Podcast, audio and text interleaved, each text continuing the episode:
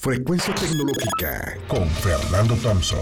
El podcast que cada semana trae para ti lo mejor del mundo de la tecnología y la seguridad informática.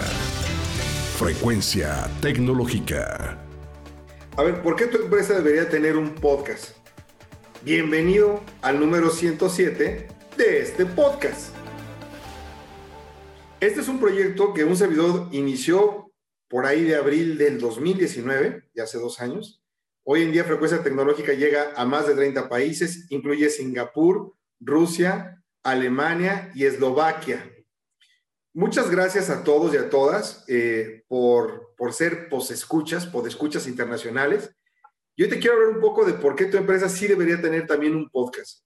Mira, primero, el mundo digital es bien complejo, la verdad. Hace algunos años era suficiente con que tuvieras una página de internet, eh, que las empresas tuvieran una cuenta de redes sociales y ya, triunfabas en este mundo. Pero hoy en día es necesaria una estrategia con presencia en diferentes canales, especialmente canales propios. Uno de los canales con mayor crecimiento es el de los podcasts. Y si no ve, las nuevas redes sociales como Clubhouse y demás son puros podcasts o, o pura, pura voz, especialmente porque el contenido en formato audio es muy práctico. De hecho, hemos escuchado cómo las redes sociales, les decía yo, ya hay más que, que le están saliendo de competencia a Clubhouse y están teniendo un éxito tremendo porque están utilizando el formato tradicional de audio que se remonta incluso a la radio. Mira, el podcasting es una actividad que determina una empresa o una persona o una organización para sacar una publicación digital conocida como podcast. Normalmente debería ser periódica y podría ser no solamente en, audio, también podría ser en video. Ahora, tú la puedes alojar y descargar prácticamente en cualquier web, blog, plataformas de audio como esta, Spotify o iTunes Podcast o SoundCloud o iBox, etcétera. Un podcast tal cual no entiende zonas horarias, siempre está jalando las 24 horas del día, los 7 días de la semana, no se limita a lugares concretos, excepto China, porque me los bloquean.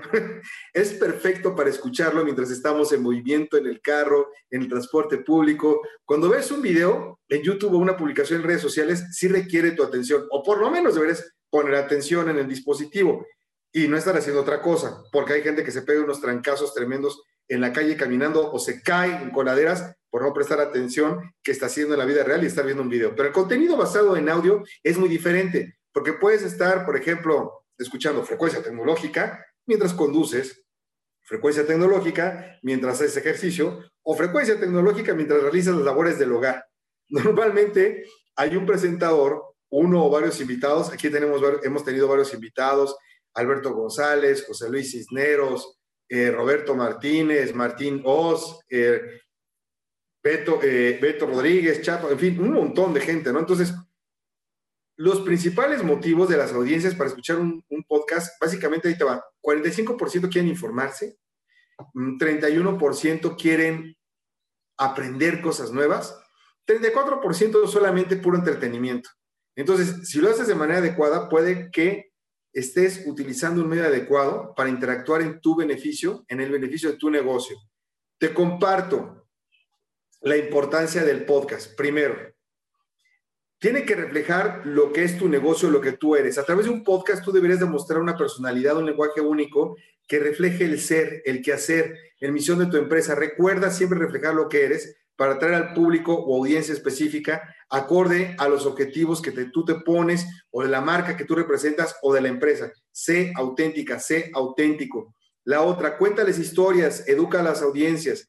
Es importante la construcción de una narrativa única al brindar el contenido útil para la audiencia. Yo nunca lo cambio porque así soy, o sea, es prácticamente imposible que un podcast tuviera éxito, que este tuviera éxito, si solamente me dedicara yo a vender mis servicios de consultoría o los productos de mis compañías. En mi podcast lo considero que es exitoso porque continuamente estoy ofreciendo contenido de valor para ustedes, para las audiencias. Es más, yo ya tengo un ritmo. Cada martes, cada miércoles, te traigo cosas de innovación o de ciberseguridad o negocios digitales o tecnología o tips y consejos para ayudar a crecer tu negocio. O sea, siempre estoy buscando cómo ayudar a la gente. La otra es, la verdad es que sí requiere un bajo costo de inversión, o sea, a diferencia de la creación de un video para YouTube, donde sí tienes que invertir una lana, crear un podcast, la verdad es que sí requiere una menor inversión de equipamiento. Y si bien eh, hay equipo profesional, tú podrías crear un podcast grabando exclusivamente con los audios de tu teléfono o de tu computadora. Es más sencillo crear un podcast que grabar un video en YouTube. Así te la pongo. Y finalmente, puedes estar en Spotify, puedes estar en Apple Podcast, es cuestión de horas. O sea, uno creería que es muy difícil que tu podcast esté en Spotify, pero la verdad es que no es así. Tú puedes utilizar herramientas como Anchor eh, FM para distribuir el contenido en las plataformas que te mencioné previamente. Te invito a que grabes tu primer podcast y lo subas de inmediato a Spotify, por ejemplo, e invítame, o sea, contáctame con el hashtag frecuencia tecnológica. Ojalá y que tomes la idea. Como son mayormente auditivos, los podcasts sí son una perfecta alternativa a los textos. O sea, es más padre escuchar que leer.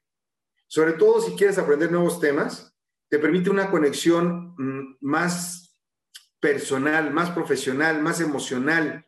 Conectas con diferentes públicos, diferentes edades, te otorga un buen posicionamiento porque no es una herramienta tan competida. La verdad es que es más, falta mucho contenido en español, entonces hay que aportar más, eh, va a favorecer el networking de tu negocio, vas a conectarte con otros especialistas de tu giro comercial, vas a provocar que otros giros de interés te perciban a ti como persona o como empresa como una persona actualizada y experta en el área, lo cual no va a delimitarte en fronteras.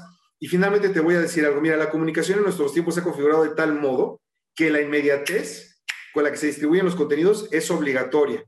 Entonces hay que usar herramientas muy prácticas y de fácil distribución. Sin duda, un podcast como frecuencia tecnológica, algo que está bien logrado, te va a otorgar diferenciadores muy positivos de tu marca frente a tus competidores.